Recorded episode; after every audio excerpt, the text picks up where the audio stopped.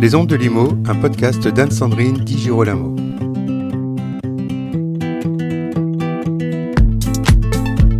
Nous avons rencontré David Chouraki, directeur général de Crédit Agricole Services Immobiliers, à l'occasion du Business Networking de la FIAPSI le 13 septembre 2021.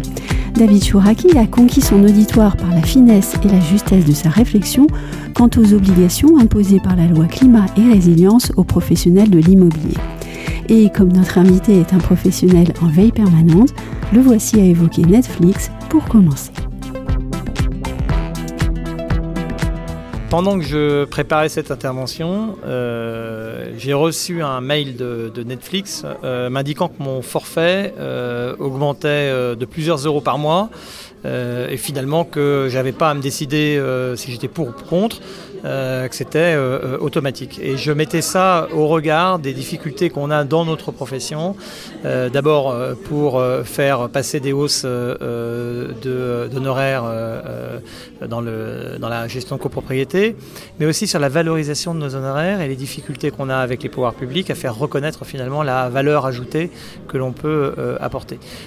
il n'est pas rare dans notre métier qu'on perde un mandat pour 200 ou 300 euros de trop sur un, sur un devis, alors qu'on est finalement en train de gérer euh, le bien le plus important des clients, ce qui représente parfois 70, 80, 90% de leur patrimoine.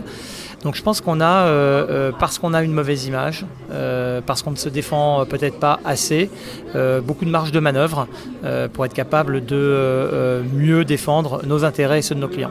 Est-ce que vous vous êtes dit aussi allez bisous avec cette loi climat résilience qui a été publiée au journal officiel le 24 août 2021 alors cette loi, elle ne vient pas de nulle part en fait. Elle est euh, liée à ce que tout le monde connaît euh, sur euh, les difficultés climatiques. Donc quand on se pose la question de savoir si on pourra revenir en arrière, euh, la réponse c'est non. Et d'ailleurs, il n'y a pas de retour arrière parce que si on veut bien regarder dans le rétroviseur, ça fait euh, maintenant près de 15 ans que les lois euh, s'accumulent et vont dans le même sens. Je pense par exemple à la loi Grenelle 1 sur, les, contrats énergétiques. Je pense à la loi Allure, à la loi Elan et donc aujourd'hui à, la loi Climat et Résilience.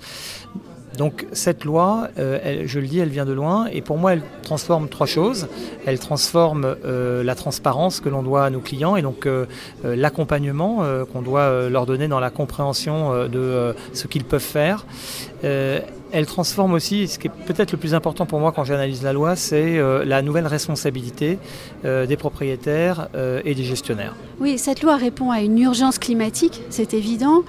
Est-ce qu'on peut dire aussi qu'elle répond euh, à d'autres urgences au sein des copropriétés?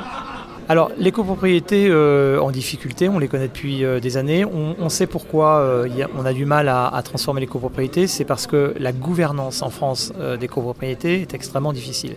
Et notamment, j'ai mis le, doigt tout à l'heure dans, mon intervention sur les règles de majorité, qui sont un sujet, enfin qui, est un, sujet un peu technique peut-être, mais qui est très important parce que finalement, c'est la capacité qu'on a ou non d'avancer sur les projets de la copropriété. Je note que depuis plusieurs années désormais, les règles de majorité s'assouplissent, que c'est encore euh, le cas dans cette euh, nouvelle loi, et je sais qu'on ira encore plus loin. Et euh, je dis aux copropriétaires qui ne viennent pas en Assemblée Générale, qui souvent votent avec leurs pieds, c'est-à-dire ne viennent pas pour bloquer les projets, que bientôt ils ne pourront pas le faire, et que face à des situations qui parfois sont inextricables aujourd'hui, on trouvera des solutions de gestion de situations dans les copropriétés.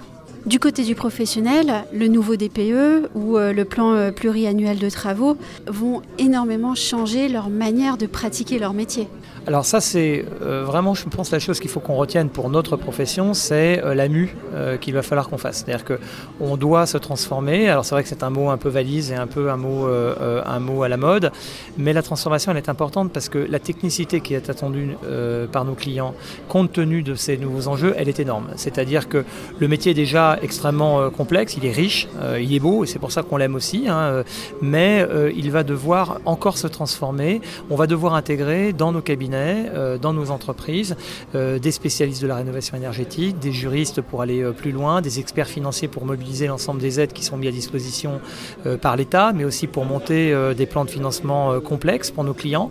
Il est clair que quand on va financer des travaux dans des copros moyennes de 2, 3, 4, 5 millions d'euros, il faudra pour nos clients être accompagnés par des vrais spécialistes, spécialistes qu'il faut que nous devenions totalement. Je ne dis pas qu'on est aujourd'hui incapable de mener ces opérations, je dis qu'il va falloir qu'on fasse encore plus pour apporter de la valeur et puis créer aussi pour nos entreprises de la valeur. Créer de la valeur aussi avec des salariés qu'on va devoir former à d'autres et de nouvelles missions plutôt techniques et plutôt compliquées. Oui, et je pense que c'est une chance pour nous. je l'ai dit, on est une profession qui n'est pas beaucoup aimée par, par les Français. et on a même une marque employeur qui est plutôt abîmée. Quand je dis marque employeur, c'est notre capacité tous les jours à recruter euh, dans, nos, euh, dans nos cabinets euh, des comptables de copropriété, des gestionnaires. et je pense que la génération qui vient a une sensibilité au sujet de la rénovation énergétique, au sujet de la transformation énergétique qui est, je ne vais pas dire diamétralement opposée, mais en tout cas beaucoup plus forte que celle qu'on pouvait avoir.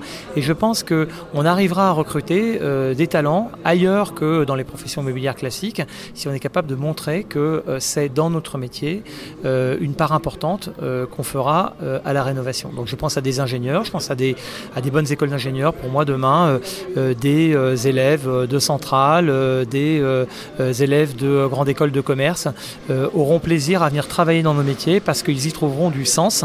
on a une très grande transformation devant nous et je suis sûr que les talents des jeunes générations viendront dans nos entreprises relever ce challenge. Est-ce que toutes ces nouvelles missions vont pouvoir être absorbées sans augmentation d'honoraires? Non, c'est impossible. Euh, et d'ailleurs, euh, je l'ai dit de façon non pas cynique, mais assez, euh, assez réaliste. Je pense que c'est une opportunité pour nos sociétés. Je pense que apporter plus de valeur, apporter de l'innovation, apporter de l'expertise, de, la technicité, eh bien, c'est aussi être capable de plus facturer, plus de valeur. Ça veut dire aussi du développement pour l'ensemble de nos entreprises.